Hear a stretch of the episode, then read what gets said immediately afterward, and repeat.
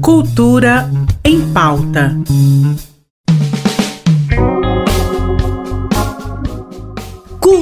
Pauta começando e hoje é terça-feira, dia do segundo encontro desta semana do projeto Diálogos Contemporâneos. Ontem o Teatro Goiânia recebeu a historiadora Mary Del Priori e hoje será a vez do público bater um papo com o jornalista e escritor Fernando Moraes, um dos principais biógrafos brasileiros. Já trabalhou no Jornal da Tarde, Revista Veja e é autor de obras como Olga, Chateau, O Rei do Brasil e A Ilha.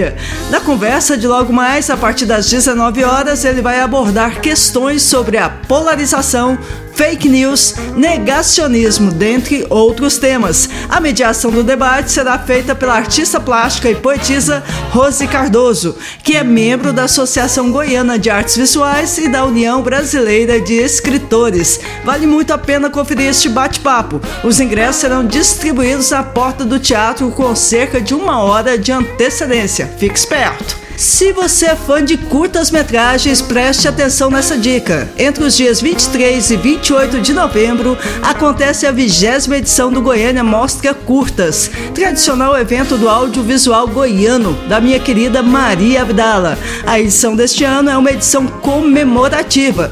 Por essa razão, a programação da mostra pretende levar o público a uma imersão nos 20 anos do festival, com a exibição dos filmes premiados ao longo de toda esta trajetória trajetória. Além dos filmes, também acontecerão oficinas e masterclasses, cujas inscrições já podem ser feitas pelo site oficial goianiamostracurtas.com.br Todas essas atividades serão gratuitas e transmitidas pela plataforma Zoom.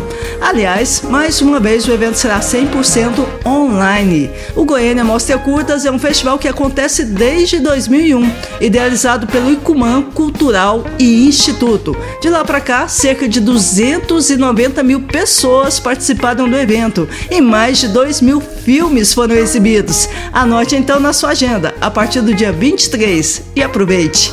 Para encerrar este Cultura em Pauta no clima do cinema, que tal uma canção que marcou um grande sucesso nacional das telonas? Até amanhã. Pode vir, Caetano Veloso. Agora, que faço eu da vida sem você? Você não me ensinou a te esquecer. Você só me ensinou a te querer e te querendo eu vou tentando te encontrar,